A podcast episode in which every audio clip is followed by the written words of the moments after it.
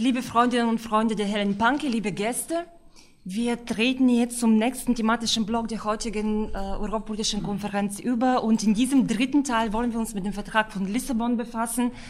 Der Vertrag von Lissabon ist bisher die letzte große Revision der Verträge der Europäischen Union gewesen. Es gab vorher den Vertrag von Amsterdam, den Vertrag von Nizza. Es gab auch den Versuch, einen Verfassungsvertrag auf den Wege zu bringen, ein gescheiterter Versuch der daran gescheitert ist, dass zwei der Gründungsstaaten der Europäischen Gemeinschaften, Frankreich und die Niederlande, diesen Verfassungsvertrag in Referenden abgelehnt haben. Und nun kam danach der Vertrag von Lissabon, wie gesagt, die letzte große Revision und mit seiner Bedeutung sowohl im Kontext der europäischen Integration als auch im Hinblick auf die aktuellen Entwicklungen in der Europäischen Union wollen wir uns jetzt auseinandersetzen. Bevor wir dazu übergehen, möchte ich ganz kurz auf ein Zitat zurückgreifen. Am 1. November dieses Jahres hat der europapolitische Sprecher der SPD-Bundestagsfraktion anlässlich des 20. Jahrestages des Maastrichter Vertrages eine Pressemitteilung äh, herausgegeben. Diese Pressemitteilung lief unter der Überschrift Happy Maastricht. Äh, dann kam noch in dieser Pressemitteilung unter anderem Folgendes, ich zitiere, Wenige Jahre nach dem Mauerfall wurde mit dem Vertrag von Maastricht vor genau 20 Jahren nicht nur der Weg für die gemeinsame Währung geebnet, sondern auch die Europäische Union als politische Gemeinschaft geschaffen. Die Bürgerinnen und Bürger sind seither nicht mehr Deutsche, Italiener oder Franzosen, sondern Unionsbürgerinnen und Bürger. Ein Meilenstein. Und dann geht's weiter. Die heutige Vertrauenskrise braucht nicht in erster Linie neue Verträge, sondern politischen Mut und den Willen zur Veränderung. Ohne Mut wird es keine neue Qualität europäischer Integration geben. Die Politik steht in der Pflicht, zerstörtes Vertrauen zurückzugewinnen und eine echte, demokratisch verfasste und auf sozialen Ausgleich bedachte Union aufzubauen, die den Menschen dient und nicht auf deren Ablehnung stößt. Europa braucht wenige Debatten um Glühbirnen, sondern vielmehr um Handlungsfähigkeit bei den großen Herausforderungen unserer Zeit. Zitat Ende. Nun ist die Frage, identifizieren Sie wirklich heute die Bürgerinnen und Bürger der Mitgliedstaaten eher mit einem sogenannten Wir-Gefühl als Unionsbürgerinnen und Bürger, mit einer hochbeschworenen europäischen Identität? Oder ist es vielmehr so, dass heutzutage in der heutigen EU die Bevölkerungen der einzelnen Mitgliedstaaten genau als solche, als Bevölkerung der unterschiedlichen Mitgliedstaaten gegeneinander ausgespielt werden. Und dienen die neuen Mechanismen, die in den letzten Jahren auf den Weg gebracht haben, um die Handlungsfähigkeit der Europäischen Union zu stärken, tatsächlich den Menschen? Ich erwähne hier nur beispielsweise Fiskalpakt oder ESM-Vertrag oder sogenannte Sixpack oder Two-Pack oder Freihandelsabkommen mit den USA, was gerade verhandelt wird. Dienen diese Mechanismen wirklich den Menschen, so wie die europapolitische Sprecher der SPD-Fraktion das äh, behauptet und fordert für die Zukunft? Oder ist es vielmehr so, dass diese Instrumente einen autoritären und imperialen Umbau der Europäischen Union heute forcieren und eigentlich letztendlich dem Nationalismus, dem zunehmenden Nationalismus in der Europäischen Union in die Hände spielen? Und führen diese Mechanismen im Ergebnis dazu, dass die Europäische Union vertieft wird, dass die Integration vertieft wird oder setzen Sie vielmehr nicht eine Desintegration in die Europäische Union in Gange? Das sind nur einige der Fragen, mit denen wir heute hier auf dem Podium mit unserem Referenten äh, nachgehen wollen. Und ich freue mich wirklich sehr, dass ich hier auf dem Podium Professor Dr. Andreas Fesan begrüßen darf, der heute für uns ähm, extra aus Bielefeld ähm, angereist ist für uns zu dieser äh, Konferenz. Und ich glaube, er braucht eine besondere und spezielle Vorstellung in diesem Kreise nicht, weil er neben den zahlreichen Publikationen, die er herausgegeben hat, vor allem und zumindest als Prozessbevollmächtigter der Bundestagsfraktion Die Linke vor dem Bundesverfassungsgericht sowohl bei den Klagen gegen den Vertrag von Lissabon als auch bei den Klagen gegen den ESM-Vertrag und Fiskalpakt äh, agiert hat und immer noch agiert, weil ja das, das eine Verfahren ist ja immer noch von der Bundesverfassung anhängig. Vielen Dank, Andreas, dass du die Einladung angenommen hast und zu uns gekommen bist. Und mein Name ist Janetta Millewe, ich selbst bin im Vorstand der Helen Panke und dort auch für das, politisch Bildung, für, für das bildungspolitische Angebot im Bereich Europapolitik äh, verantwortlich. Ich freue mich sehr auf äh, unsere Veranstaltung heute. Erstmal würde ich Andreas das Wort geben und dann anschließend hätten wir auch über den anderen Teil bisher die Möglichkeit, miteinander zu diskutieren. Bitte schön. Danke. Ich will dich aber gleich enttäuschen. Ich sage nichts zum Wir-Gefühl der Europäer. Mit Gefühlen kenne ich mich nicht aus, sagt meine Frau immer. Nein. Stimmt natürlich so auch nicht. Also, ich soll was sagen zur Entwicklung von Maastricht nach Lissabon. Und äh, eigentlich ist der Lissabon-Vertrag der etwas erweiterte und modifizierte Maastricht-Vertrag. In Maastricht ist das Wesentliche beschlossen worden, was ähm, Frieda Otto Wolf eben schon verdeutlicht hat. Er hat aber einen Teil ganz wesentlich, einen wesentlichen Teil würde ich sagen, vergessen. Nämlich die Währungsunion. Also die Währungsunion ist mit Maastricht beschlossen worden, ist dann zehn Jahre später in Kraft getreten. Aber da ist der Grundstein gelegt worden. Und die Währungsunion ist jedenfalls ein Teil des Problems, äh, mit dem sich Europa im Augenblick rumschlägt, die Schuldenkrise und die Unterschied, in Anführungsstriche Schuldenkrise und die unterschiedlichen Entwicklungen der Produktivität in den Ländern, wo ich noch drauf komme. Also Maastricht, Währungsunion ist bei mir das Zentrale. Der Weg in den Binnenmarkt ist schon vorher eröffnet worden durch die einheitliche europäische Akte. Nach Maastricht gibt es zwei so kleinere Verträge noch, die ich nur der Form halber aufgeschrieben habe. Der Vertrag von Amsterdam 1997, die liegen da übrigens auch noch alle aus. Und der Vertrag von Nizza 2001, in dem man immer versucht hat, jetzt sozusagen nach dem Big Bang, nach der Osterweiterung irgendwie die Abstimmungsmodalitäten etwas zu verbessern, weil mir mit 27 und einstimmig ist eben verdammt schwer, also möglichst Mehrheitsprinzip auszuweiten.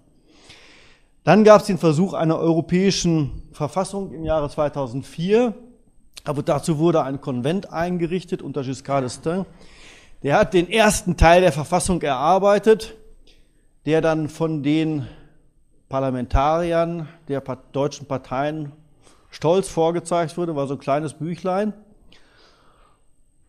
Es waren so 50 Artikel, die 50 Artikel, die jetzt im EUV stehen. Und der dicke Klops, der im AEUV steht, den haben die überhaupt nicht diskutiert. Den hatte die Kommission mal so flott hinten dran gehängt an die Verfassung. Und das war sozusagen der Maastricht-Teil. Ach so, EUEV heißt, EUV heißt Europäischer Unionsvertrag, das jetzt geltende Vertragsrecht von Lissabon. Und AEUV ist der Vertrag über die Arbeitsweise über die Europäische, der, der Europäischen Union. Janette hatte eben schon gesagt, dass äh, über die Verfassung abgestimmt wurde, nämlich in Niederlanden und in Frankreich. Unter anderem auch in Polen und Portugal. Die letzten beiden haben dafür gestimmt, aber erst haben die Niederlande dagegen gestimmt. Da haben wir noch gesagt, na ja, nicht so schlimm. Und dann kam Frankreich, hat dagegen gestimmt und dann haben alle gesagt, jetzt müssen wir was anderes machen. Dann hat man die, bitte? Luxemburg, weiß ich nicht mehr, ist, ist glaube ich auch nicht so wichtig. Jedenfalls Frankreich. Frankreich, na, das ist, das ist, der, das ist wirklich, jetzt muss man da wirklich, wirklich so sagen.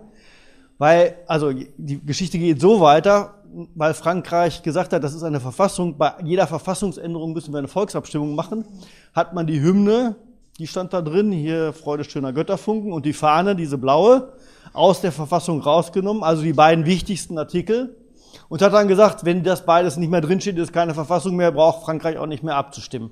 Hat das dann noch in zwei Teile zerschlagen oder in drei und dann musste Frankreich nicht mehr abstimmen und die Niederlande auch nicht mehr abstimmen.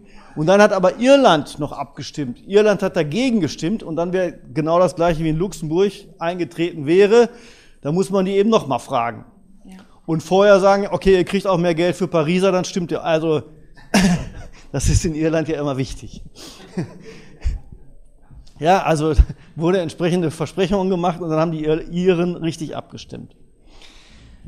Ähm, der Vertrag von Lissabon von 2009, Dezember 2009, ist inhaltlich mit der Verfassung identisch im Grunde. Also es wurde der ganze Text einfach übernommen und nur in zwei Teile zerstrahlen. Und ähm, die Bundesrepublik hat relativ spät ratifiziert, also ist diesem Vertrag völkerrechtlich beigetreten, der, weil das Bundesverfassungsgericht erst darüber entscheiden musste und das Verfahren relativ lange gedauert hat Das Bundesverfassungsgericht hat dann gesagt, ist unter bestimmten Umständen verfassungskonform. Nämlich zum Beispiel unter den Umständen, dass der Bundestag in bestimmten Fragen, in zum Beispiel in bestimmten Fragen ein Weisungsrecht hatte. Das hat der Frieder eben so gesagt. Dann gibt der Bundestag eben eine Weisung in den Ministerrat. Da gab's, ich habe dann natürlich sofort einen Artikel geschrieben, habe gesagt, Weisungsrecht, das müssen wir jetzt ausdehnen. Wenn es in einem Bereich ein Weisungsrecht geben kann, muss es doch in anderen, kann der Bundestag überall Anweisungen geben. Da haben die natürlich ganz schnell Übles gewittert und haben ähm, entsprechende Gesetze erlassen und gesagt, das Weisungsrecht gibt es nur für diese drei Bereiche, die das Bundesverfassungsgericht aufgezählt hat. Sonst gibt es natürlich kein Weisungsrecht des Parlaments an die Regierung, was unter demokratischen Gesichtspunkten natürlich eine ganz komische Angelegenheit ist. Ähm, was wurde geändert im Lissabon-Vertrag? Es gab ein paar Kompetenzerweiterungen, die zähle ich jetzt nicht alle auf. Die wichtigsten ist, sind, glaube ich, die ähm, Sicherheit, in Anführungsstriche also Militär. Und ähm, das Strafrecht wurde auch auf europäischer Ebene hochgezoomt. Da gab es bisher gar keine Kompetenzen. Die halte ich für zwei wichtige Bereiche. Man kann jetzt natürlich diskutieren, ob andere auch wichtig sind, aber die sind, glaube ich, sehr wichtig. Ähm, dann wurde das Europäische Parlament durchaus gestärkt. Also es muss mehr Gesetzen zustimmen als vorher. Das Gesetzgebungsverfahren ist relativ kompliziert. Jetzt heißt dieses Gesetzgebungsverfahren, in dem das Europäische Parlament zustimmen muss, das ordentliche Gesetzgebungsverfahren. Das gilt für viele Materien, wie beispielsweise, das Umweltrecht, viele Bereiche des Wirtschaftsrechts und so weiter. Da muss das Parlament zustimmen. Es gibt aber andere Bereiche, da muss es immer noch nicht zustimmen. Welche habe ich rausgesucht? Kapit Regulierung des Kapitalverkehrs. Interessante Frage. Muss das Parlament nicht zustimmen? Sicherheit auch da muss das Parlament nicht zustimmen. Oder bei dem Kartellrecht auch eine interessante ähm, Entwicklung, wo es wurde sozusagen der Ministerrat nur mit Anhörung des Parlaments entscheiden kann, wie das Gesetz aussehen soll. Wenn Sie das nicht verstehen oder einfach das Europäische Parlament meine ich jetzt, ja. Das, immer nur das Europäische Parlament. Ähm, und das Abstimmungsverfahren im Rat wurde geändert durch den Lissabon-Vertrag. Es gibt weniger einstimmige Entscheidungen. Die meisten müssen in qualifizierter Mehrheit ähm, verabschiedet werden. Darüber haben wir schon gesprochen. Notwendig ist demnächst dann, und das wurde in dem Lissabon-Vertrag geändert, diese doppelte Mehrheit, 55 Prozent der Mitgliedstaaten und bei 65 Prozent der Bevölkerung. Dadurch wurde sozusagen der Stimmanteil Deutschland, Deutschlands gestärkt im Rat weil wir natürlich so einen großen Teil der Bevölkerung eben haben, mit 80 Millionen Mitpunkten. Schon vor der Krise hat, wurde kritisiert, dass ähm, dieser Vertrag von Lissabon genauso wie die Verträge vorher, ähm, also der Maastricht-Vertrag, eine Wirtschaftsordnung äh, festschreiben, mit der man nicht einverstanden muss. Einer der Artikel, in, der das, in, den, in, in dem das steht, ist Artikel 120 des AEUV. Es gibt das aber gleich viermal, damit man auch gleich auf der ganz sicheren Seite ist. Da steht, die, die Union arbeitet im Einklang mit den Grundsätzen einer offenen Marktwirtschaft mit freiem Wettbewerb, wodurch ein effizienter Einsatz von Ressourcen gefördert wird. Den kennen inzwischen die meisten. Was natürlich, das wurde in der Klage, das will ja vielleicht, wollen ja vielleicht einige noch auch wissen, äh, äh, oder haben wir dann vertreten, das ist eine Beschränkung des, des demokratischen Rechts sowohl auf europäischer Ebene wie auf nationaler Ebene, weil ich nicht rauskomme aus dieser offenen Marktwirtschaft mit äh, freiem Wettbewerb. Ich kann also sozusagen, während das Bundesverfassungsgericht immer gesagt hat, das Grundgesetz ist wirtschaftspolitisch neutral und in Klammern, das hieß explizit, man darf einführen eine offene Marktwirtschaft, eine soziale Marktwirtschaft oder auch eine Planwirtschaft, das hatte das Bundesverfassungsgericht gesagt, ist das nach diesem Vertrag nicht mehr möglich. Nun kann man sagen, das sind ja alles nur hehre Grundsätze, die sind nicht so schlimm, aber die werden eben, und das kam eben auch so ein bisschen raus, durchdekliniert auf die unterste Ebene. Weil wir das eben schon diskutiert haben, dieses berühmte, die Eigentumsfrage ähm, erörtern die Nationalstaaten für sich. Bei den Sparkassen, bei der Diskussion um die Sparkassen sieht man im Augenblick, dass das in der Tat nur auf dem Papier steht. Die, die, die äh, Sparkassen stehen im öffentlichen Eigentum. Das wird im Augenblick immer mal wieder von der Kommission angegriffen, von Deutschland noch abgewehrt, mit dem Argument, dadurch, dass die im öffentlichen Eigentum stehen, können die besser Kredite vergeben, sind ja vom Staat abgesichert und das ist eine unzulässige Beihilfe. Punkt. Beihilfe als Subvention. Also die sozusagen, dass der Staat im Hintergrund steht, ist schon alleine die Subvention und wirft die Eigentumsfrage auf. So argumentiert im Augenblick die Kommission. Das ist eben offene Wirtschaftsordnung nach unten durchdekliniert. Das, was wir eben schon diskutiert haben. Ähm, diese verfassungsrechtliche Kritik hat das Bundesverfassungsgericht überhaupt nicht aufgenommen im Urteil, sondern ein paar Sätzen gesagt, ja, aber sozialstaatlich könnte man was regeln. Es gibt ein paar sozialstaatliche Kompetenzen, auf die ich gleich eingehen will. Diese verfassungsrechtliche Kritik von vor der Krise ist nach der Krise in breiten Diskussionen, die Diskussionen haben dann eigentlich erst richtig eingesetzt, ähm, intensiviert worden und vor allen Dingen um ökonomische ähm, Aspekte erweitert worden. Ich nenne das Konstruktionsfehler, die in Maastricht eigentlich angelehnt worden, die Frieda Otto Wolf auch schon gesagt hat.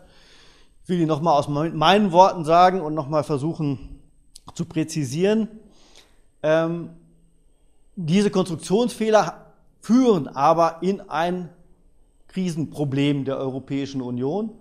Und das ist interessant natürlich wieder vor dem Hintergrund, können die Maßnahmen, die jetzt ergriffen worden sind, um diese Krise zu lösen, können die eigentlich langfristig die Europäische Union stabilisieren? Ich gleich das sage gleich am Anfang. Ich befürchte nein. Also, wir haben die berühmte Harmonisierung des Warenverkehrs, das haben wir schon geredet, Binnenmarktfreiheit. Ähm, da gibt es also einheitliche Regeln oder die Anerkennung einheitlicher Regeln.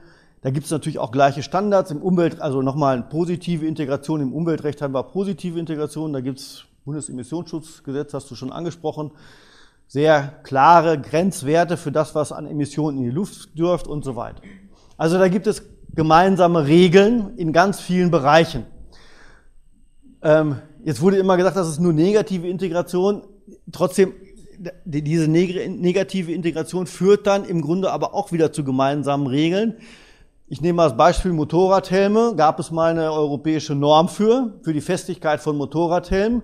Dann kam die Osterweiterung und die haben gesagt, nee, das schaffen wir nicht. Wir müssen auch mit schlapperen Motorradhelmen fahren dürfen. Ergebnis, auch die osteuropäischen Motorradhelme dürfen dann natürlich in Westdeutschland verkauft werden. Also die Ost, ja, die rumänischen Motorradhelme dürfen in Westdeutschland verkauft werden.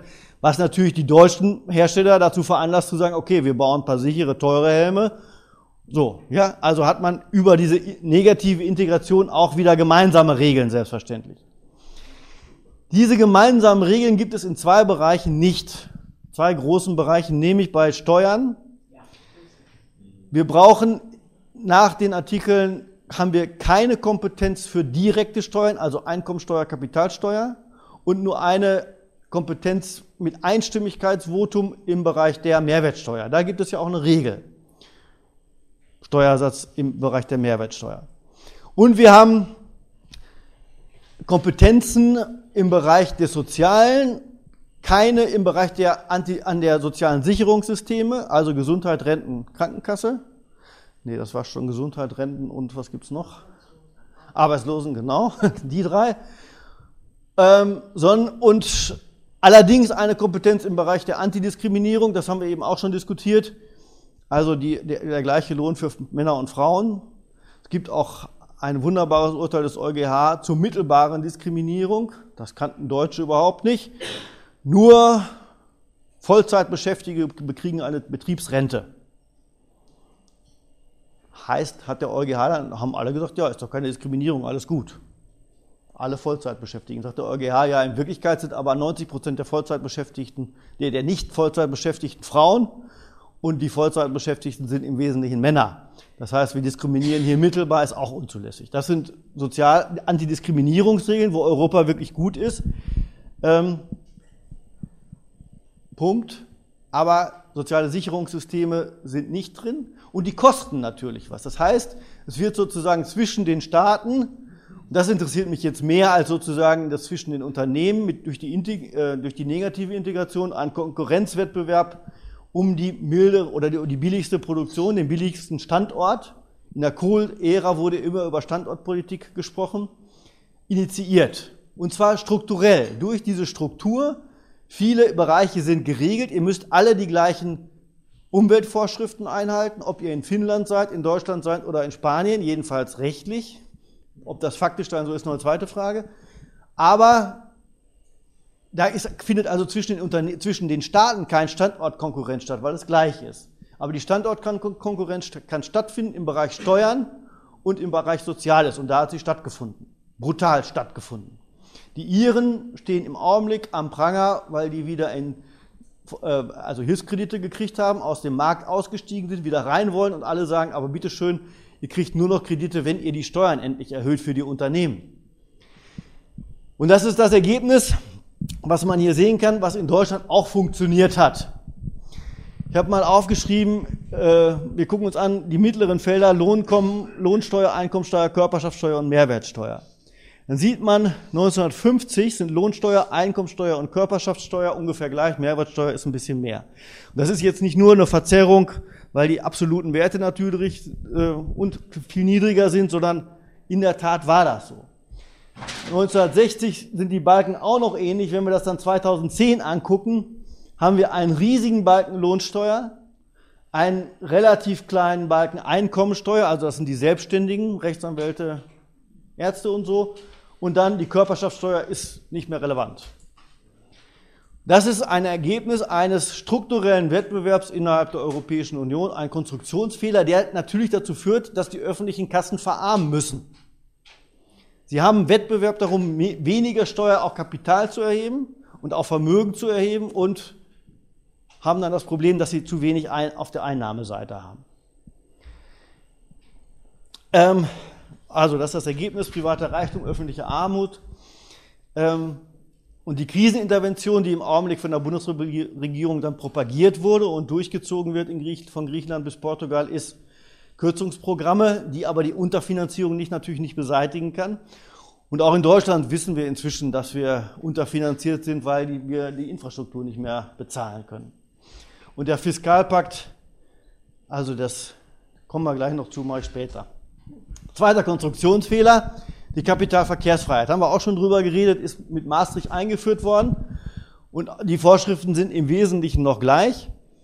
Und die Vorschrift Artikel 63 AEUV ähm, sieht nicht nur vor, dass Kapitalverkehr liberalisiert werden soll unter bestimmten Voraussetzungen und so weiter das erforderlich ist. So stand das ungefähr in den römischen Verträgen von 57, sondern ähm, statuiert eine Liberalisierungspflicht. Und dann gibt es noch, das ist dann besonders spannend, ein Rückschrittsverbot bei der Liberalisierung in Artikel 64 AEUV.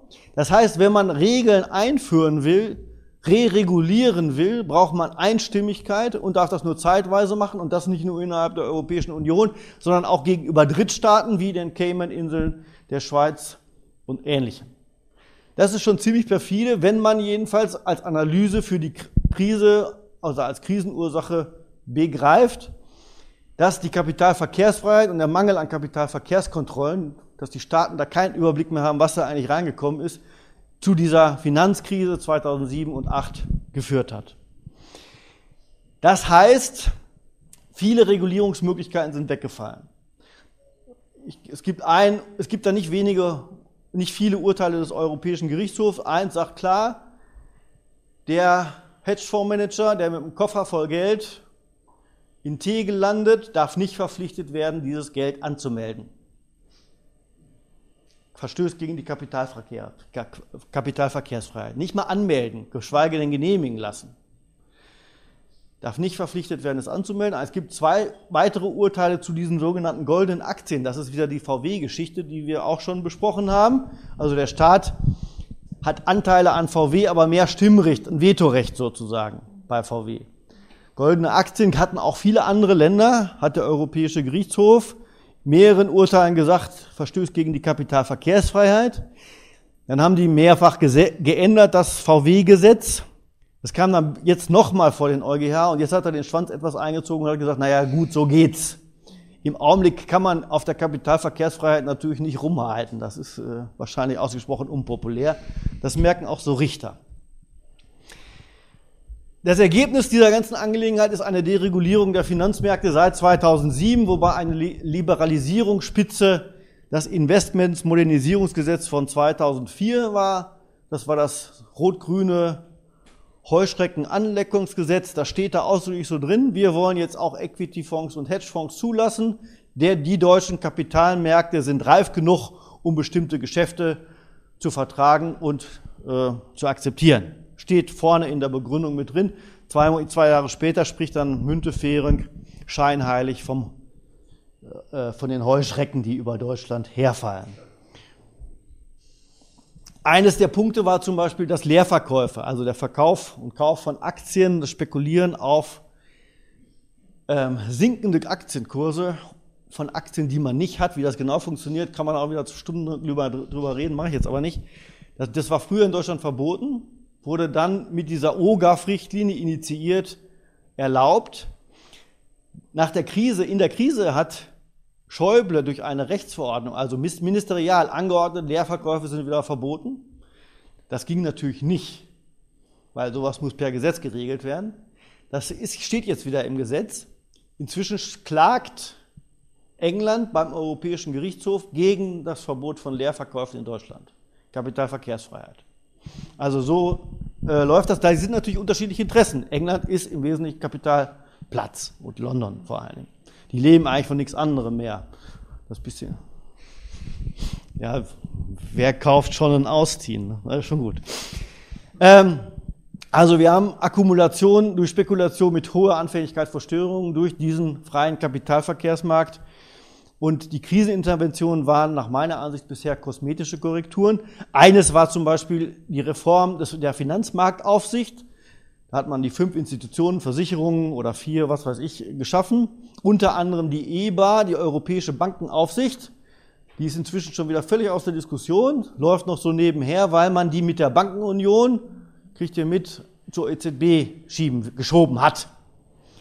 Man hat also 2000, wann war das, äh, neun, glaube ich schon, oder zehn, ein Aufsichtssystem installiert, von dem man zwei Jahre später sagt, das ist völlig ineffektiv. Wenn es richtig um Geld geht, und das geht für Deutschland, jetzt müssen wir das mal effektiver machen.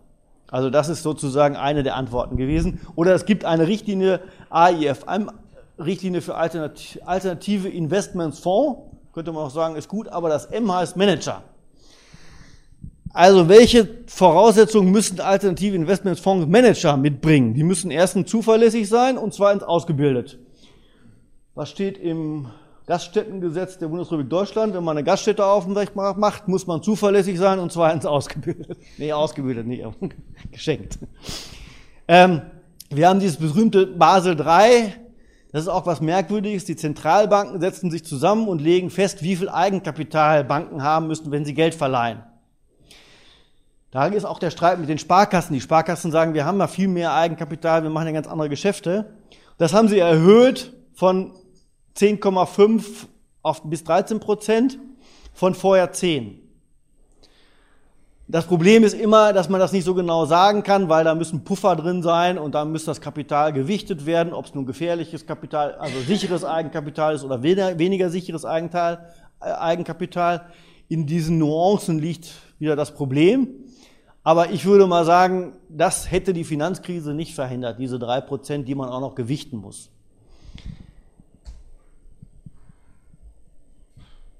Dritter Konstruktionsfehler ist der, also zweiter Konstruktionsfehler Kapitalverkehrsfreiheit. Dritter Konstruktionsfehler der Euro ohne Transferleistungen. Was soll das heißen? Ähm, wir haben eine einheitliche Währung, das ist bekannt, und aber unterschiedliche Produktivitäten in den Mitgliedstaaten. Da würde ich auch Frieder Otto Wolf, was er eben gesagt hat, widersprechen. Der hat gesagt, es gibt keine extra Gewinne mehr durch und höhere Unterproduktivität. Das scheint mir falsch zu sein. Deutschland hat, da, es wird immer über diese Lohnstückkosten geredet. Lohn, Deutschland gilt als ein Land mit ganz niedrigen Lohnstückkosten, das ist die unterschiedliche Produktivität, die extra Gewinne verschafft oder dafür sorgt, dass die anderen erst gar nicht auf dem Markt sind. So, und die hat sich auch nochmal ich sage jetzt nicht durch die Harzreform, sondern seit 2005 aus, weiter auseinanderentwickelt. Neulich gab es eine wissenschaftliche Untersuchung, dass Hartz IV jedenfalls nicht zum Abbau der Arbeitslosigkeit geführt hat. Wenn dann Hartz I bis III. Wer hat diese Untersuchung gemacht? Weiß ich nicht, habe ich, hab ich vergessen. Also nicht ein Gewerkschaftsinstitut ausnahmsweise, sondern irgendein Uni-Institut. Aber okay, an Zahlen, die man selber nicht gefälscht hat, muss man immer vorsichtig sein. Ich, also, ich habe die nicht vollständig gelesen, nur die Mitteilung gedacht, oh, wie rechnet man das denn bloß aus? Aber gut. Ähm, so, jedenfalls hat sich die Schere, die, die Lohnstückkosten, da sind sich ziemlich alle einig, noch seit 2005 deutlich weiter aus, äh, entwickelt. Die Europäische Union prüft inzwischen, steht auch gegenwärtig immer in der Zeitung, das, den Leistungsbilanz, die Leistungsbilanzüberschuss der Bundesrepublik. Die haben nämlich in einem Vertrag ähm, des sogenannten Sixpacks, was später noch kommt, sich dazu verpflichtet, höchstens einen Leistungsbilanzüberschuss von 6% zu haben. Wie kam man denn jetzt auf diese 6%? Im Jahr vorher hatte Deutschland einen Leistungsbilanzüberschuss von 5,9%. Da haben sie gesagt, ja gut, dann haben wir ja noch ein bisschen Zeit, da schreiben wir mal 6% da rein. Jetzt haben sie aber leider 7. Und jetzt sagt die Europäische Kommission, pass mal auf Deutschland, du musst was tun für deine Binnennachfrage, was die Gewerkschaften und die alternativen Ökonomen in Deutschland schon immer sagen, aber die herrschende Meinung einfach ignoriert. So, das ist das, das, ist das Problem, Leistungsbilanzunterschiede. Wieso Konstruktionsfehler? Diese Leistungsbilanzunterschiede wurden bei verschiedenen Währungen, kann man die ausgleichen, indem man die Währung abwertet oder die Währung auf dem Markt abgewertet wird. Man kann eben nicht, nicht so viel einkaufen dafür oder es gibt eine geringere Nachfrage nach der, Werbung, nach der Währung. Ähm, sodass das wieder im Gleichgewicht ist. Der Grieche kann weniger kaufen, weniger deutsche Autos kaufen, weil er eben weniger Geld kriegt, die, also, oder im Verhältnis weniger Geld kriegt. Das deutsche Auto ist in Drachmen gerechnet teuer. Wenn ich jetzt eine einheitliche Währung habe, kann ich bei einem Anstieg der Differenz in der Produktivität, wirkt sich das sozusagen auf die Kaufrelation nicht aus. Soweit ist das auch relativ einig, sind sich auch relativ einig. Gegen die, Wäh die Währungsschwankungen haben aber auch ein Problem natürlich. Ich sage jetzt erst, wo das Problem, wie, wie das, wie das, ähm, welche Folge das hat. Die Folge hat natür ist natürlich die, dass diejenigen, die sozusagen die niedrige Leistungsbilanz haben, erstens sich bei den anderen verschulden. Das sind die sogenannten Tage 2 Bilanzen bei der Europäischen Zentralbank, die Herr Sinn irgendwann in den, Auf, in den, in den in die Diskussion gebracht hat. Das ist sozusagen das, was die ähm, Europäische Zentralbank als Verrechnungseinheit sagt, so und so viel Geld fließt nach Deutschland und so und so viel fließt nach Griechenland. Und das, jemand hat das so eben gesagt, dass dann geben die Kredit. Ja, aber es gibt natürlich nicht Deutschland gibt Griechenland einen Kredit, sondern Mercedes-Benz gibt einem Griechen Kredit, der einen Mercedes-Benz kauft. So, ja. Und dann wird das aber bei der Europäischen Zentralbank verrechnet. Wenn man in als Deutscher in Griechenland was kauft, muss man das angeben, was man da gekauft hat und warum und sowas alles. Diese Salben, sie stehen erstmal nur auf dem Papier, die sind völlig uninteressant, die sind nur dann interessant, wenn es knallt. Und sie sind natürlich interessant für die Ratingagenturen. Die sagen dann, ja, wenn die so und so viele Tage zwei Schulden da bei der Europäischen Zentralbank haben, dann werten wir, dann müssen wir die schlechter bewerten. Und wenn die schlechter bewertet werden von der Ratingagentur in den USA, kriegt Griechenland keine Kredite mehr. Konstruktionsfehler. Konstruktionsfehler, warum? Weil man das Kapital natürlich in immer, also die Unternehmen, ich sage mal nicht das Kapital, die Unternehmen, egal welcher Größe, Interesse daran haben, wenn sie nach, außen, nach draußen verkaufen, kein Währungsrisiko zu haben. Also man vereinbart, kostet 1000 Mark und äh, das wird jetzt in Dollar umgerechnet. Der Dollar sinkt, auf einmal hat man nur 800, hat man keinen Gewinn mehr. Ist ausgesprochen misslich. Deshalb wurde eigentlich nach dem Kriege immer versucht, Währungsschwankungen rauszunehmen. Erst über das System von Bretton Woods mit einheitlichen Währungswechselkursen. Der Dollar kostete 4 Mark. Das war eine ganze Zeit lang immer gleich. 1973 wurde das freigegeben, mehr oder weniger. Dann gab es Schwankungen und es wurde ein europäisches Währungssystem eingeführt. das europäische System, Währungssystem von 1979 erlaubte Währungsschwankungen von plus minus 2,5 Prozent. Das hat nicht funktioniert. Es kam eben zu diesen Ungleichgewichten, Leistungsbilanzdefiziten, keine, und dann gab es eben keine Abwertungsmöglichkeiten, sondern das wurde, wurde, wurde sozusagen künstlich reguliert bei minus 2,5 Prozent. Und dann wurde das 1993 erhöht auf 15 Prozent, plus minus 15 Prozent. Also die D-Mark zur Lira, italienischen Lira, der, der Kurs kostet 15 bis 15 Prozent nach unten oder nach oben schwanken. Wenn man das dann zusammenrechnet, hat man 30 Prozent, dann hat man keine, keinen festen Währungskurs mehr. Weil das System nicht funktionieren konnte, solange keine gleiche Lebensbedingung, keine gleiche Produktivität herrscht. Das ist in Deutschland, steht das ausdrücklich in der Verfassung. Wir müssen inner, innerhalb der Bundesrepublik gleiche Lebensbedingungen, annähernd gleiche Lebensbedingungen herstellen. Und deshalb gibt es in Deutschland Transferleistungen. Und ich sage mal, ein einheitlicher Wirtschaftsraum mit einer einheitlichen Währung funktioniert nur bei solchen Transferleistungen. Die Transferleistungen sind nicht nur die Transferleistungen von Westen nach Osten, also der Soli, der richtig Geld gebracht hat natürlich für den Osten, sondern sind vor allen Dingen der Länderfinanzausgleich die Länder, die über ein Mittel in den Einnahmen liegen, müssen Geld zahlen an die Länder, die unter dem Mittel liegen. Im Augenblick sind nur drei oder vier Länder Zahlländer, nämlich Bayern, Baden-Württemberg, Hessen und Hamburg. Und manchmal ist Nordrhein-Westfalen dabei, manchmal kriegt es aber auch was. Und die anderen kriegen alle was, aber die Wirtschaftskraft in, den, in diesen vier genannten Ländern ist eben deutlich höher als in allen anderen Ländern. Das schafft, sorgt dafür, dass die anderen Länder Geld haben, um eine ähnliche Infrastruktur zu schaffen, ähnliche, also Straßen, Schulen, Autobahnen, also das sind ja auch Straßen, Schienen. Äh, das macht der Bund, egal, also der Gedanke ist klar. Also ähnliche, ähnliche Voraussetzungen, ähnliche Lebensbedingungen und damit sozusagen auch Arbeitsplätze da entstehen können und die verschiedene, äh, bei gleichen Lebensbedingungen dann auch nicht völlig unterschiedliche Produktivitätslevel entstehen. Die Euro-Staaten sind untereinander wie Ausland, das habe ich gesagt, dann wird das sozusagen verrechnet. Das gucken sich die Ratingagenturen an. Griechenland ist dick in der Leistungsbilanz Defizit, dann wird runtergewertet und die Kreditwürdigkeit der Staaten sinken. Wie die, die Krisenintervention der Troika, veranlasst durch die Bundesregierung, sieht so, der IWF hat ja inzwischen Bedenken, ob das eigentlich richtig war, was sie da gemacht haben. Die Bundesregierung steht wie ein Fels in der Brandung, ähm, was in diesem Fall ausgesprochen misslich ist. Also die sagen ähm, interne Abwertung, das heißt, wir stellen Wettbewerbsfähigkeit her dadurch, dass wir die Löhne in den sogenannten Krisenstaaten senken. Das ist das, was an Politik da durchgeführt wird in Griechenland, Portugal und so weiter. Ich mache nochmal Zusammenfassung sozusagen oder Schlussfolgerung. Wir haben durch die EU-Verfassung, ich nenne das auch Verfassung,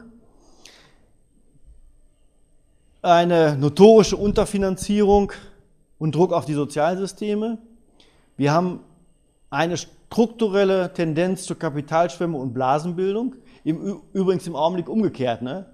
Dadurch, dass die EZB die Zinsen so weit unten hält, führt das dazu, dass die Südländer eine Chance haben, dass da Investitionen in Produktion getätigt wird. Im Norden, aber bei uns passiert das nicht, sondern weil die Sparer müssen ihre Lebensversicherung und so weiter. Ihr kennt die Diskussion, aber es, wird zum Beispiel, es werden vor allen Dingen Immobilien gekauft. Das heißt, die Immobilienblase aus Spanien 2005 wurde, war der Zinssatz niedrig, damit Deutschland wieder auf die Beine kommt. In Spanien entstand die Immobilienblase. Ich nehme mal an, das werden wir jetzt genau das Umgekehrte erleben über kurz oder lang. Ob das genauso schlimm ist, weiß ich nicht. Aber die ersten Anzeichen sind da und es wird auch diskutiert. Mieten, Miet, Mietgrenze muss eingeführt werden. Das ist natürlich ein Ergebnis der Blase. Wenn ich teuer verkaufe, muss ich die Mieten entsprechend erhöhen. Also ein Ergebnis dieses strukturellen Ungleichgewichts. Und die Börsen, äh, Kapitalsteuer Börse auch, oder?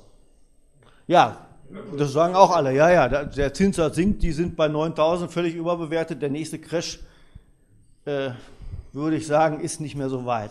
Man kann das eigentlich schon abzählen, ne? alle sieben Jahre. Man muss nur ein bisschen historisch gucken.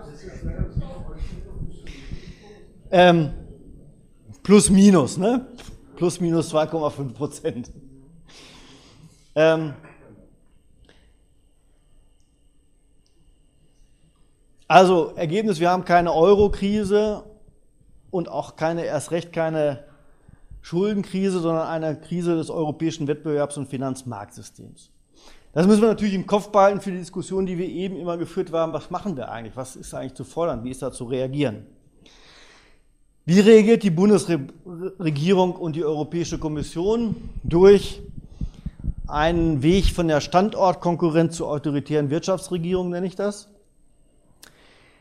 Zu dieser autoritären Wirtschaftsregierung gehört auch, dass eben nicht mehr auf dem ordentlichen Gesetzgebungsverfahren mit Parlament Gesetze gemacht werden, sondern nicht im Ministerrat, wie Frieder Otto Wolf falsch gesagt hat, sondern im Europäischen Rat. Da sitzen die Regierungschefs, die diese ganzen Pakte, die ich da aufgeschrieben habe, verhandelt haben. Da wird sozusagen die demokratische Beteiligung das erste Mal ausgeschaltet. Zweitens haben wir aber auch die Tendenz, und ich fasse die Pakte jetzt mal in ihrem Wesentlichen zusammen, dass wir eine klare Richtung beschreiben können. Richtung Intervention der Europäischen Zentrale, das heißt der Bundesrepublik Deutschland, in defizitäre Staaten, wenn sie Geld brauchen oder wenn sie kein Geld brauchen. Also zentrale Intervention in die Wirtschaftspolitik der Südstaaten vor allen Dingen. Und nicht nur in die Wirtschaftspolitik, sondern auch in die Sozialpolitik. Da, das ist die Richtung, die durch diese Verträge, das ist immer typisch europäisch, Salamitaktik. Man macht immer ein bisschen mehr, durch die Verträge festgeschrieben würde. Frank Deppe, der Politologe aus Marburg, genau, hat jetzt ein Buch rausgebracht, hat auf dem Weg zum autoritären Kapitalismus heißt das. Ich sage autoritäre Wirtschaftsregierung weil autoritärer Staat ist für mich noch was anderes. Der ist mit Repression und einer brutalen Einschränkung der Freiheitsrechte, Pressefreiheit, Meinungsfreiheit, Demonstrationsfreiheit und so weiter verbunden. Das haben wir im Augenblick noch nicht. Deshalb würde ich nicht sagen, wir sind auf dem, kann man darüber streiten, aber ich sage mal, wir müssen ja auch was zum Diskutieren haben. Wir sind auf dem, wir sind ja auf dem Weg zum autoritären Kapitalismus, sondern autoritäre Wirtschaftsregierung. Also durchregieren aus der Zentrale ohne demokratische Absicherung. Bei Beibehaltung der Freiheitsrechte, weil die für diesen neoliberal, also dieser Individualisierung, weil die für diesen neoliberalen Kapitalismus notwendig sind. Da ist nämlich nicht mehr die Normarbeit, acht Stunden dastehen, körperlich anwesend sein, sondern die Seelenarbeit sozusagen gefragt. Die Psyche muss mit eingebracht werden. Auch in der Freizeit arbeitet man noch. Mehr oder weniger. Ich zum Beispiel jetzt. So, die. Nein, nein. In der Uni sage ich natürlich, ich war arbeiten. So. Also, was, was für Pakte gab es da? Wie gab es äh, diesen Pakt für den Euro? Der hat so ein Benchmarking eingeführt bei Löhnen und Renten. Erster Versuch, dann kam diese sogenanntes Sixpack. Da war so ein europäischer Bürokrat mal lustig und hat sechs Gesetze Sixpack genannt. Ähm, das wesentliche Element, eins hatte ich schon eben gesagt, dieses Defizit, äh, also die Leistungsbilanz, äh, das Leistungsbilanzproblem. Aber was entscheidend war, dass es, es wurde eine Rechenschaftspflicht im europäischen Semester eingeführt. Die Staaten müssen bevor sie ihren Haushalt verabschieden, den Haushaltsentwurf der Kommission vorlegen, die dazu Kommentare macht, eine Stellungnahme abgibt. Das ist, ist noch nicht verpflichtend, sondern erstmal nur, Mensch, könnt ihr nicht, da könnt ihr noch mal was sparen oder so. Ähm, und dann kam der Fiskalvertrag, der Schiff äh, hat Durchgriffsrechte auf die nationalen Haushalte geschaffen. Das kommt gleich noch, denke ich. Ähm, der ESM ist zunächst mal ja ein Topf, aus dem Kredite an die also an die Problemländer gezahlt werden.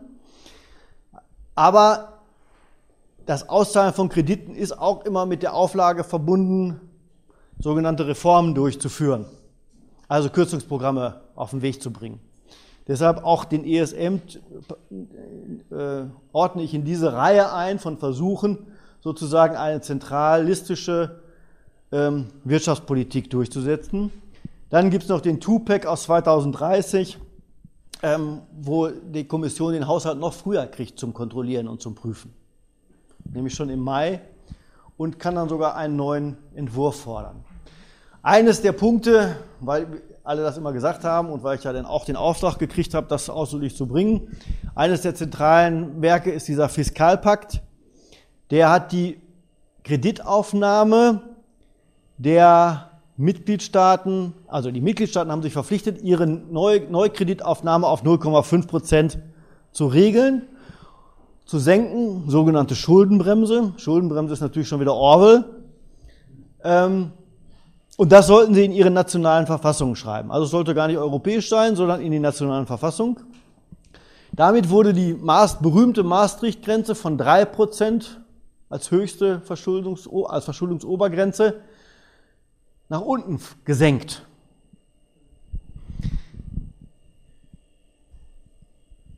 Was passiert bei Überschreitungen? Es gibt den nationalen sogenannten automatischen Korrekturmechanismus.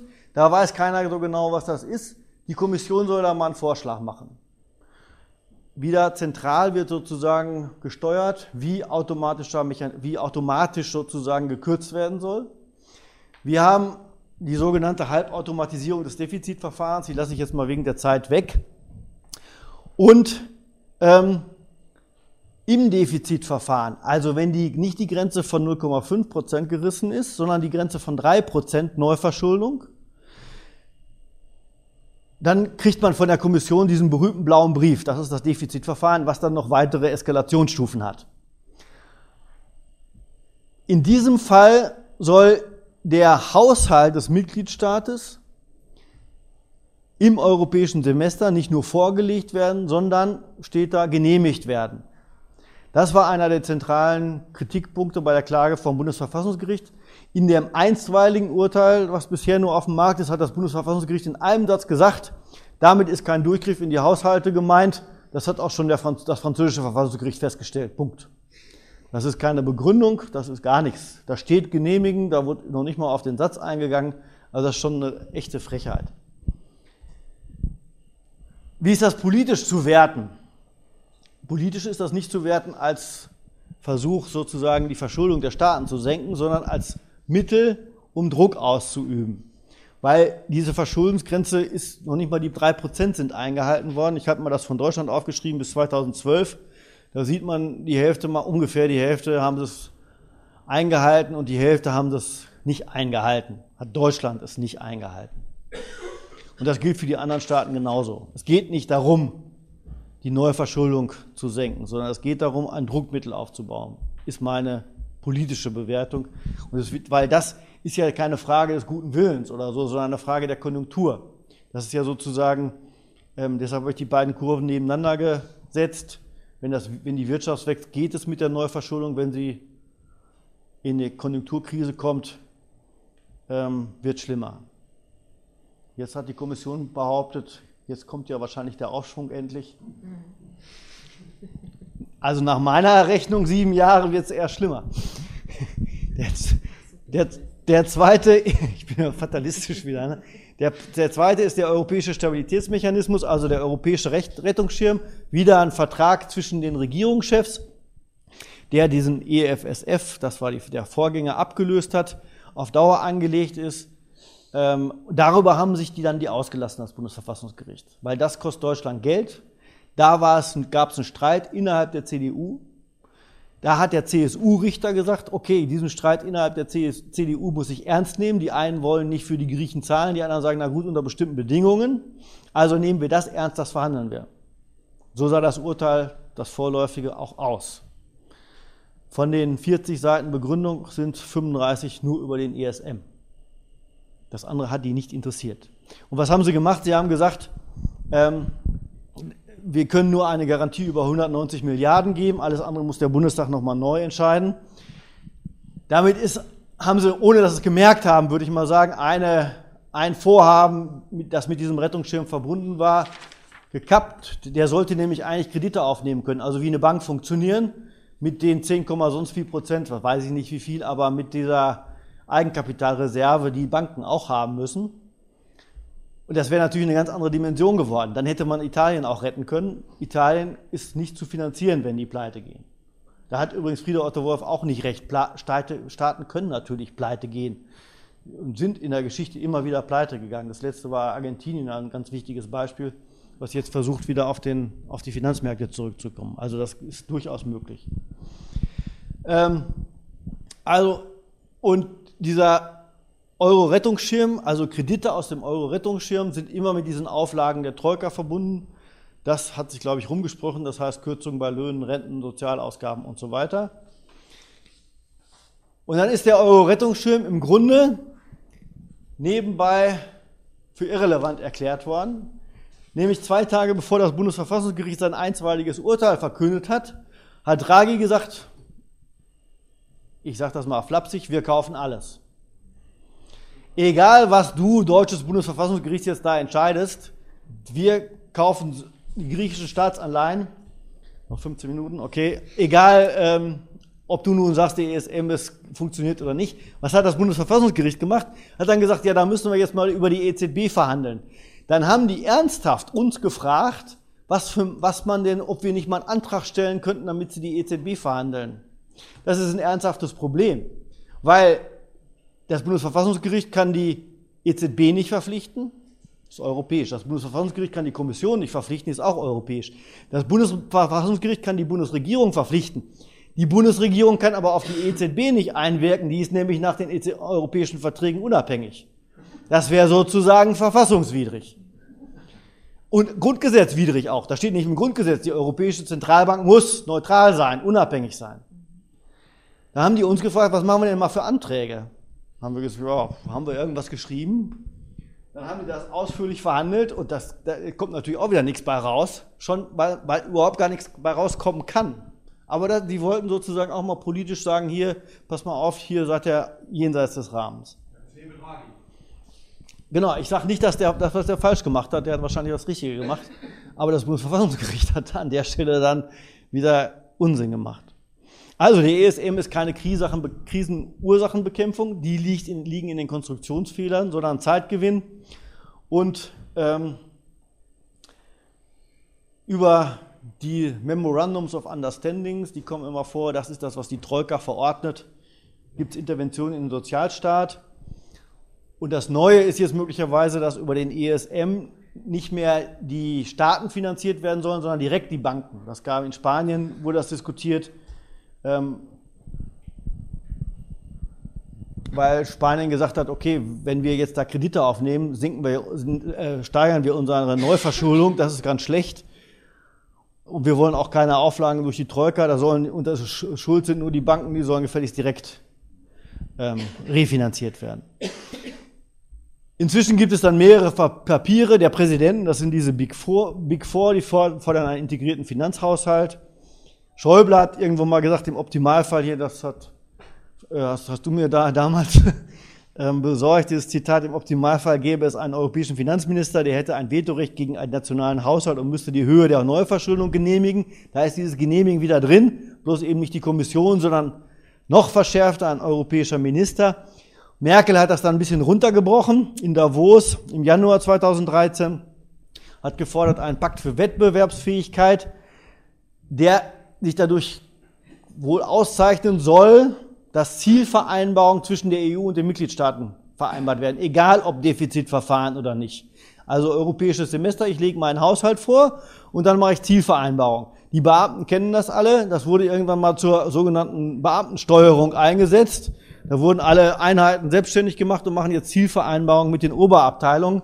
Völliger Unsinn, das Rechnungswesen ist aufgebläht, gearbeitet wird überhaupt nicht mehr. Okay, aber ist natürlich wieder Tendenz in Richtung zentrale Steuerung der Wirtschafts- und Sozialpolitik in den Mitgliedstaaten durch die Europäische Union über, dieses, über diese Zielvereinbarung. Und was, was da drin stehen soll, hat sie auch gesagt, über Lohnzusatzkosten, Lohnstückkosten, Forschungsausgaben, Stand der Infrastruktur und Effizienz der Verwaltung. Also alles das, was Sie gesagt haben, was in Griechenland funktioniert, nicht funktioniert, hat sie gesagt, muss da reingehen. Inzwischen gibt es aus dem letzten Monat, glaube ich, ein Kommissionspapier, das wird genannt Convergence and Competitive, Competitive Konkurrenzinstrumente, ähm, was genau diesen Merkel-Plan umsetzt. Genau. Also so läuft das immer. Ne? Sie redet in Davos vor den, vor den großen Wirtschaftslenkern und dann wird das langsam in der europäisch, auf der europäischen Ebene durchgeschoben. Also vertragliche Vereinbarungen über Maßnahmen zur Umsetzung der länderspezifischen Empfehlungen und die länderspezifischen Empfehlungen sind die, die im europäischen Semester abgegeben worden sind. Das ist sozusagen das Instrument zur Durchsetzung. Bisher ist das nur, macht mal bitte und jetzt kommen wir vereinbaren das. Und bei Vereinbarung kann man im Vertrag natürlich auch Sanktionen festschreiben. Ähm, und äh, damit das auch besser funktioniert, haben wir gesagt, aber dafür kriegt ihr auch finanzielle Hilfen. Also die Strukturfonds werden etwas erhöht und dann gibt es mehr Geld aus den Strukturfonds. Und ähm, neue Antwort ist die Bankenunion, die habe ich eben schon gebracht, also zentrale Aufsicht durch die EZB über die Banken. Und was jetzt noch, in der, das ist schon installiert und was jetzt noch in der Diskussion ist, ist gemeinsame Insolvenzregelungen und Abwicklungsfonds. Und da sind die Deutschen natürlich ganz groß dabei. Abwicklungsfonds hört sich danach an, als müsste Deutschland Geld einzahlen und dann werden sie pingelig. Also Merkel wird dann pingelig. So, jetzt will ich natürlich, würde ich gerne diskutieren, wie es geht weiter. Das haben wir eben schon andiskutiert. Ich will jetzt aber nicht über Sozialismus und Europa diskutieren, sondern was sind realistische mittelfristige Perspektiven? Also die eine mittelfristige Perspektive ist der Erfolg autoritärer Krisenlösung mit einer Vormachtstellung der Bundesrepublik, also noch einer ausgebauten. Das heißt, Kontinuität des neoliberalen Modells, Lohndumping, was natürlich eine Spirale ist. Wenn ich sozusagen die produktive Lohnstückkosten in den Südstaaten senke gegenüber der Bundesrepublik, die bundesrepublikanische Wirtschaft nicht mehr so exportieren kann, haben gerade die wieder ein Problem, Leute zu beschäftigen, Produkte abzusetzen, also wird sie versuchen, die Lohnstückkosten zu senken. Wie macht man das? Indem man die Löhne senkt. Also die, die, die Hartz-IV-Spirale, die ist nämlich nicht, dass sozusagen das Arbeitslosengeld gesenkt wurde, sondern das Entscheidende ist, dass, dass der Lohn gesenkt wurde, flächendeckend. Im Durchschnitt, nicht einzeln, im Durchschnitt. Das wird, ist sozusagen, dieser Kreislauf läuft weiter. Das könnte ja funktionieren. Ne? Dann ist mal der eine schwach und dann ist der andere und dann wird weiter, werden weiter die Löhne gesenkt, bis man so auf dem Niveau von Indien ist oder so. Ähm, möglicherweise bei deregulierten Finanzmärkten. Das ist die Frage, wie man sich mit England einigt oder so. Das, die, deutsche, die deutsche Regierung hat offenbar nicht das deutsche Kapital. Die deutsche Regierung hat offenbar das Problem gesehen und sieht auch, dass das natürlich Finanzmarktkollaps ein Problem für die reale Wirtschaft ist und sagt, da muss was getan werden. Ob sie sich damit durchsetzen und gegen die anderen ist noch eine andere Frage. Ähm, also die Zentralisierung der Haushaltspolitik, das habe ich alles gesagt, rapider Verfall sozialer Standards, vor allen Dingen im Süden. Und natürlich möglicher Widerstand, der autoritär gelöst wird. Und da ist die Gefahr, tatsächlich in autoritären Kapitalismus zu rutschen. Also ne, wenn man sich das anguckt, was in Griechenland passiert, jetzt ist die Morgenröte betroffen, da sagen wir alle, ist ja wunderbar, das musste auch so sein. Aber das kann eben auch anders aussehen. Ne? Das können auch dann Syriza irgendwann treffen. Die andere Variante ist das Scheitern des neo autoritären Neoliberalismus mit national-chauvinistischen Zentrifugaltendenzen, habe ich das genannt. Also die Europäische Union knallt nicht auseinander, sondern es passiert das, was hier auch schon diskutiert wurde aus nationalistischen Gründen, also wie Orban in Ungarn, macht man einfach bestimmte Dinge einfach nicht mehr mit. Sodass im Grunde dann aber das gesamte Projekt nicht mehr funktioniert, sondern nur jeder pickt sich die Rosinen raus, aber die Rosinen sind natürlich für die anderen immer schlechter, sodass dann im Grunde nur noch so ein Rumpfgebilde übrig bleibt. Könnte ich mir vorstellen, es gibt ein paar Indizien dafür, wie wieder auch von Grenzkontrollen, die ja inzwischen auch genehmigt ist, wenn ähm, Klimagipfel in Polen stattfindet, werden Grenzkontrollen eben mal wieder aufgenommen, könnten ja ganz gefährliche Klimaschützer da anreißen. Ähm, wir haben überall inzwischen diese rechts, ich sage rechtspopulistisch eigentlich falsch, ne, aber dieser, dieser rechten Strömungen. Wir, haben, wir hatten eine total nationale Krisenlösungspolitik, keine europäische. Ähm, der Motor Frankreich-Deutschland ist mehr oder weniger weggefallen. Der Haushaltskompromiss für die EU ist diesmal mit Kürzungen verbunden gewesen, was auch was Ungewöhnliches ist. Bisher ist immer wie normalerweise auch Haushalte steigen, weil das Bruttoinlandsprodukt gestiegen ist. Ähm, und da, wo, um, wo es um Reregulation geht, gibt es inzwischen Klagen vor dem EuGH Das betrifft sowohl die Finanztransaktionssteuer bzw. die angekündigte, angekündigte Klage von England. Das betrifft die Managerboni, die sind irgendwie geregelt, also gekappt. Bei, ich weiß nicht genau die Höhe mehr, europäische Regelung, sagt England, wir klagen, stößt gegen die Kapitalverkehrsfreiheit oder die Leerverkäufe, habe ich schon gesagt. Was sind die Alternativen? Ich meine, dass man vier wesentliche Punkte diskutieren muss. Die, die, Demokratisierung der Europäischen Union, die wir gleich noch diskutieren werden, institutionell, aber auch in der Öffentlichkeit. Man muss diese Wettbewerbsordnung aus dieser Verfassung streichen, das heißt, man muss Europa neu begründen. Da gibt es einen Aufruf der IG Metall. Eine andere europäische Verfassung mit Rumpf, mit Kompetenznormen, aber keinen Zielnormen, um in einer offenen Wirtschaftsordnung, die demokratisch entschieden wird, wo man in verschiedene Richtungen gehen kann, das kann man jetzt nicht. Die Kapitalverkehrsfreiheit muss natürlich begrenzt werden, eines der sogar schon kurzfristigen Ziele. Und die einheitliche Währung muss mit einer Transferunion verbunden werden. Das wird den Deutschen am wenigsten schmecken, aber wenn man das will, also das, man kann nicht sozusagen immer nur die Sahnehäubchen abkassieren. Das hat Frieder Otto Wolf eben auch schon gesagt. Ne, dass die, deutsche, die deutschen Unternehmen machen den Profit, aber wollen nicht zahlen, kann nicht funktionieren. So, und jetzt gibt es hier eine wichtige Diskussion. Der Streeck hat ein Buch geschrieben, wie heißt das, gekaufte Zeit, genau, wo er diese Konstruktionsfehler, die ja jetzt schon länger in der Diskussion sind, die hat er keineswegs erfunden, auch mal aufgeschrieben hat. Und jetzt sagen alle, boah, Streeck hat jetzt die Konstruktionsfehler der Europäischen Union aufgedeckt. Nachdem er sie erst mit organisiert hat, das ist richtig.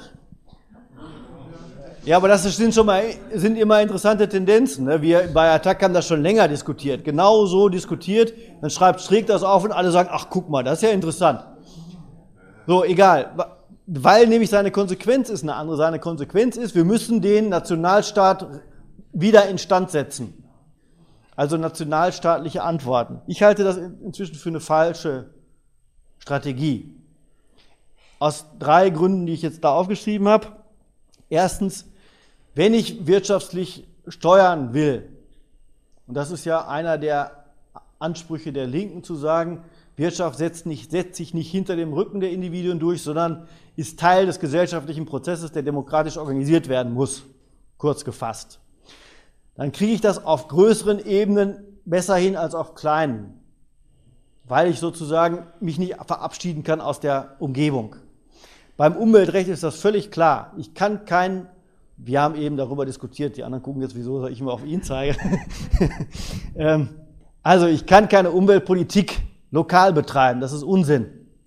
Und ich kann auch kaum noch Umweltpolitik national betreiben. Ich muss sie überregional, also international oder mindestens regional, also auf europäischer Ebene schon eine ganz gute Fläche betreiben. Von daher Steuerungsfähigkeit setzt voraus, dass man dieses, dass man ein, Inst, ein Instrument Europäische Union und jetzt sage ich aber auch neu begründet. Nämlich das ist eine Neubegründung, wenn man eine Revision der Verträge anstärkt. Wir, wir haben sozusagen, wenn man sagt, wir müssen wieder den Nationalstaat instand setzen, immer die Gefahr, dass wir nationalchauvinistische Tendenzen stärken. Die haben wir jetzt schon. Also die, A, wie heißt die AfD ist die deutsche Variante von Le Pen, FPÖ und wahren Finnen und so weiter. Da sollte man sich, glaube ich, nichts drüber vormachen. Man stärkt dieses Nationalistische. Und ich finde auch nicht, dass man, Kurt hat das am Anfang gesagt, wir haben aber sozusagen die Verdeckung der Widersprüche. Ich, das National, also da wird ja noch mal einer draufgesetzt, wenn ich nationalistisch argumentiere, weil ich damit Rassismus und Diskriminierung ähm, hoffähig mache. Und das ist, wenn ich europäisch argumentiere, wenigstens nicht. Das geht nicht. Europäisch kann ich mir keinen Rassismus und Fremdenfeindlichkeit oder wie auch immer leisten. Und das letzte Prinzip, das äh, linke Prinzip ist, glaube ich, internationalistisch. Deshalb habe ich auch eben so dieses nationale Kapital, da habe ich ein Problem. Das war mein letzter Wortbeitrag bei der Diskussion vorher. Das, ich weiß nicht so genau, muss ich, muss ich daran festmachen, wer da als, Nation, als Person sitzt, welche, welche, welche, ist, ist die Deutsche Bank jetzt eigentlich indisch oder was? Oder halbindisch? Also ich glaube, daran kann man das nicht festmachen. Die haben bestimmte Interessen. Die sind völlig unabhängig von der Regierung, von dem Nationalstaat und die setzen die durch. Und die, der Punkt ist bei der europäischen Demokratie, dass wir eben runter müssen von der nationalen Antwort und uns die Linke, die gesellschaftliche Linke sich europäisch organisieren muss und was dafür tun muss, dass sie auch außerhalb der Organisation sozusagen eine politische Öffentlichkeit entsteht. Das ist eine schwierige. Nein, das ist eben keine Strategie. Das ist untergliedert. Unter keine Rückbesinnung auf weil, oh, das ist gefährlich. Also keine Rückbesinnung auf, weil das verbunden.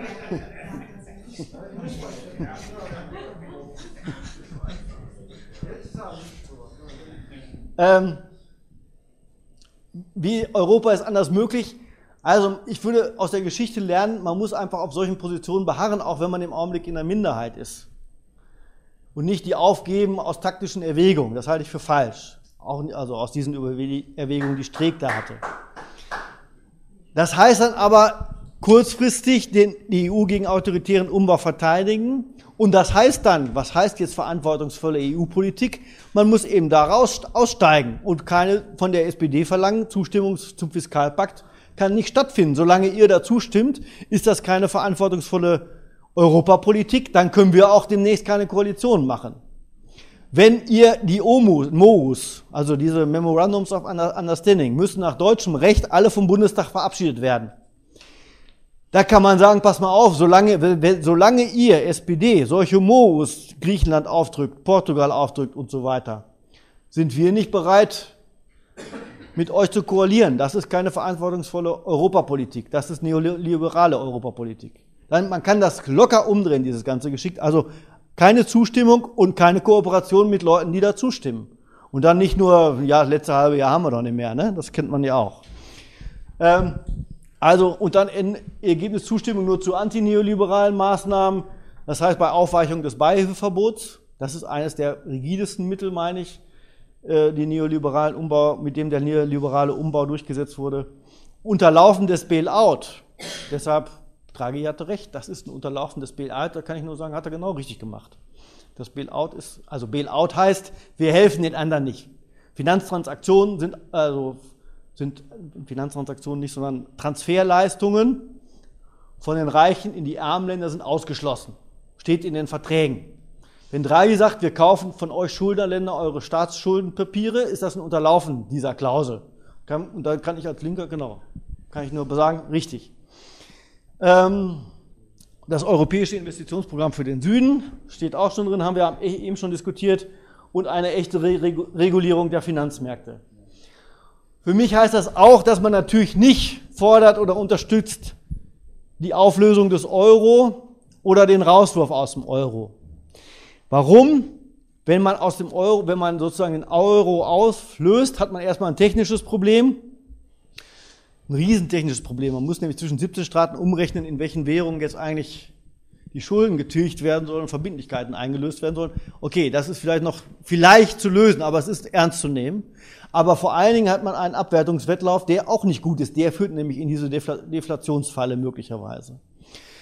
Ähm man hat dann, und man hat außerdem die Schulden, die ja noch getilgt werden müssen. Das für die Schuldenländer ein Problem ist. Außer man verbindet das mit einer Schuldenstreichung. Also wenn Griechenland dann nicht mit einer abgewerteten Währung in D-Mark zahlen muss, sind die erst recht am Arsch auf Deutsch. Ja, das ist das Problem.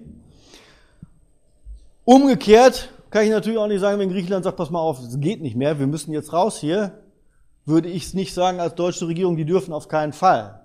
Das finde ich dann auch falsch, sondern das ist sozusagen, die müssen gefälligst über sich selbst entscheiden, ob sie bleiben wollen oder nicht. Das ist aber eine ganz andere Diskussion, als die geführt wird, Griechenland muss raus aus dem, aus dem Euro. Das ist ja sozusagen von oben zentral verordnet. Jetzt habe ich ein bisschen überzogen, aber es war zu ahnen.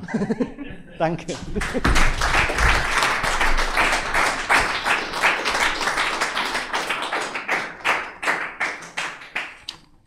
Vielen Dank, Andreas. Wir steigen auch gleich in die Diskussion ein. Und bevor ich äh, hier auch das gleich äh, für die Zuhörerinnen und Zuhörer eröffne, möchte ich gleich ein paar Fragen stellen. Ähm, ich glaube, klar. Die Materie ist hochkompliziert und äh, es dürfte noch komplizierter werden, wenn diese Pläne mit dem Wettbewerbspakt äh, aufgehen würden, weil das muss man sich dann so vorstellen, neben dem EU-Vertrag und neben dem AEUV-Vertrag, über die Andreas jetzt gesprochen hat, würden noch weitere 17 bilateralen Verträge zwischen der EU und jedem einzelnen Mitgliedstaat der Eurozone kommen. Also wer dann das noch überschauen kann, äh, dann würde ich mich gerne auch mit ihm unterhalten. Aber das muss man sich nur äh, einfach äh, so durch den Kopf gehen lassen. Noch 17 weitere bilaterale Verträge, mit denen praktisch, das hat auch mal Andreas jetzt ähm, angesprochen, das, was jetzt mit den Ländern im Süden passiert, mit diesen Memoranden of Understanding, äh, innerhalb der Eurozone zementiert werden würde. Also es wäre nichts anderes als diese Empfehlung, die jetzt die Kommission erteilt im Rahmen der, äh, des europäischen Semesters, mit Sanktionen zu verbinden und verpflichtend zu machen für die Mitgliedstaaten. Aber das ist jetzt wirklich ein Teil ein Aspekt der äh, Punkte, die Andreas angesprochen hat. Er hat sehr kontrovers diskutierten Punkten bei den Linken angesprochen und äh, ich glaube, wir werden auch eine sehr spannende Diskussion jetzt haben. Äh, ich steige gleich mit drei Fragen an. Erstens, du hast äh, dich sehr stark für diese Position von IG Metall ausgesprochen mit ähm, Eurozone plus äh, Transferunion, beziehungsweise Eurozone oder Euro geht nicht ohne Transferunion. Es gibt durchaus auch in linken Kreisen Kritik an diesem Konzept von IG Metall dass dadurch eher das ähm, Exportmodell von äh, Deutschlands verteidigt werden würde. Wie siehst du das? Teilst du diese Kritik und oder wie, wie bewertest du das? Äh, zweiter Punkt. Du hast gerade auch, glaube ich, im vorletzten äh, Blatt äh, äh, den Vorschlag oder die Strategie gehabt, äh, keinen Austritt aus der Eurozone. Äh, was jetzt Rauswurf betrifft äh, oder Auflösung, da gehe ich einigermaßen mit ein. Mich würde mich jetzt aber interessieren, was ist mit Ländern, die austreten wollen?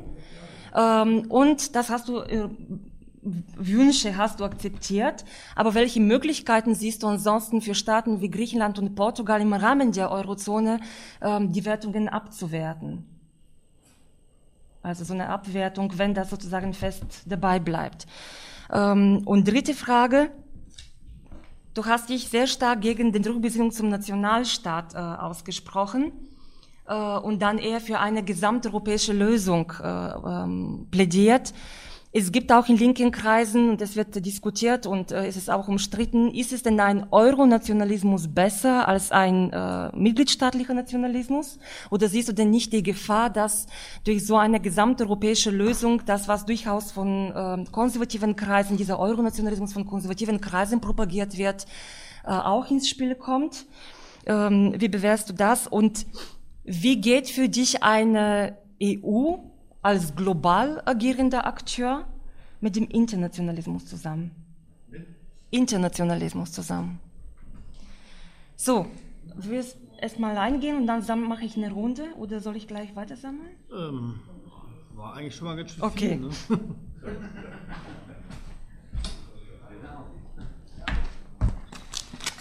ähm, also Transferunion, damit verteidigt man das ähm, Exportmodell. Damit ist natürlich dann gemeint, im Grunde müsste man die, für Lohnerhöhungen in Deutschland kämpfen. Und dann unterstellt man sozusagen der IG Metall, die will das nicht. Und weil sie das nicht will oder sie profitiert sozusagen vom Exportschlager, die Deutschen können verkaufen, die IG Metallarbeiter verdienen auch ordentlich Lohnerhöhungen sind schädlich, möglicherweise gibt es weniger IG Metall und weiter, oder die, jedenfalls wollen die das nicht. Und das halte ich für eine mhm. falsche Analyse. Also das, wer, wer mit den IG Metall-Leuten redet, dann entsteht bei mir nie der Eindruck, wir wollen jetzt unbedingt Lohnerhöhungen verhindern, unbedingt. Wir machen bei der Exportstrategie mhm. mit. Das sind eben die Kräfteverhältnisse. Und natürlich ist das völlig unsinnig zu sagen, ich bin jetzt gegen, gegen sozusagen eine Stärkung der Binnennachfrage. Mhm. Das ist der eine Punkt, vielleicht hätte ich den noch extra bringen sollen, aber der schließt sich ja nicht aus mit der Transferunion. Also ich vermute nur hinter dieser Kritik, wer Transferunion will, will, ähm, das Exportmodell verteidigen, die Kritik an den Gewerkschaften und die finde ich bescheuert. Mhm. Also Kritik an Gewerkschaften, wir wollen die Löhne nicht erhöhen, ist einfach nur, ist einfach dusselig. Ähm, weil davon leben die. Ich meine, was, was, Möglichkeit für Griechenland und Portugal abzuwerten. Ja, die Möglichkeit abzuwerten gibt es nicht. Und dann ist eben die Alternative, kriegt man über ein Investitionsprogramm das hin, dass die sozusagen ein auf vergleichbarem Standard leben wie Nordeuropa oder kriegt man das nicht hin? Oder sagt man, wir verfolgen diese Strategie der spiralförmigen Abwertung durch Lohnsenkung. Mhm. Und da habe ich auch relativ klar Position gezogen. Das erste ist sozusagen mhm. die Alternative, also Versuch des Aufbaus einer gleichmäßig verteilten Industriestruktur, Produktionsstruktur in Europa. Frieda Otto Wolf hat eben gesagt, das ist ein Problem. Das ist nicht einfach Geld drüber schieben. Das würde ich auch so sehen. Das ist ein Problem. Aber äh, wenn man das Problem schon mal kennt, wir Juristen sagen immer Problem erkannt, Problem bekannt, gebannt, sehe, ich jetzt nicht so zwingend so. so. Ähm, Euronationalismus, das hatte Kurt am Anfang gesagt, dieser Euronationalismus verdeckt sozusagen interne Widersprüche. Völlig richtig ich bin auch so, so, sozusagen sofort bei dir, wenn ich mir dieses Geschrei da angucke, wer Europa kritisiert, ist ein Nationalist und diese Dinge, die ich ja alle, alle, alle schon gehört habe. Das ist totaler Unsinn. Ich meine, das wäre so genauso, als wenn man sagen, wenn ich die Bundesregierung kriege, ja, du bist ja typischer Bremer. Das, was ist denn das für ein Quatsch? Also ich kritisiere eine politische Richtung und kritisiere innerhalb einer Institution die politische Richtung, die sich da durchgesetzt hat. Und ich finde, das hat erstmal mit Nationalismus und so gar nichts zu tun. Deshalb völlig richtig, das ist ein Totschlagargument und das muss man aufbrechen. Mhm. Und da arbeite ich ja doch schon etwas länger dran. Ähm, das ist die eine Sache. Und das andere ist, dieser Euronationalismus hat immer noch den Vorteil, dass er eben nicht rassistisch sein kann. Nicht so richtig. Also er kann gegenüber, ja, naja. das kann man wieder drüber streiten mit, mit Frontex und so, aber immerhin innerhalb Europa kannst du nicht mehr rassistisch sein. Und innerhalb der Türkei, man, aber man kann denen das immerhin auch noch vorhalten. Man akzeptiert einen Wert, nämlich Antidiskriminierung, der dann, der dann auch eingesetzt werden kann gegenüber anderen. Das finde ich wichtig. Das geht schon, aber ich nehme mal lieber diese Rückzugslinie. Also man akzeptiert einen Wert, Antidiskriminierung ist Bestandteil der Politik und den kann ich hochhalten und an, äh, einsetzen gegenüber Diskriminierungen, die ständig laufen. Das ist mir schon klar. Frontex müssen wir nicht drüber reden. Ne? Und ähm, Internationalismus und EU, ja, ich verstehe das erstmal, das ist natürlich schwierig, aber man könnte auch sagen, es ist ein Teil ist sozusagen auf dem Weg zu internationaler Verständigung. Sagt man schon mal, wir machen jedenfalls die europäischen Nationalstaaten, verständigen sich auf größerer Ebene. Man kann auch argumentieren, dass genau das Gegenteil findet statt. Es ist nicht Internationalismus, sondern die Bildung von Blöcken. Aber das ist immer wie so in der, wie immer in der Geschichte.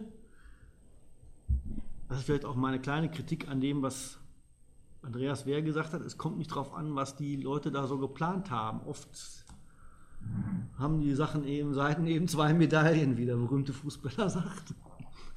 Also das, das, da sind eben immer Tendenzen und Latenzen drin, die auch in die andere Richtung zeigen können. Also statt Blockebildung abblocken, hast du auch gleichzeitig schon mal internationale Verständigung. Erstmal auf einem beschränkten Raum, aber immerhin. Deshalb würde ich sagen, das ist nicht zwingend ein Widerspruch. Kann es historisch werden? Ist es vielleicht tendenziell jetzt auch, aber muss nicht prinzipiell bleiben.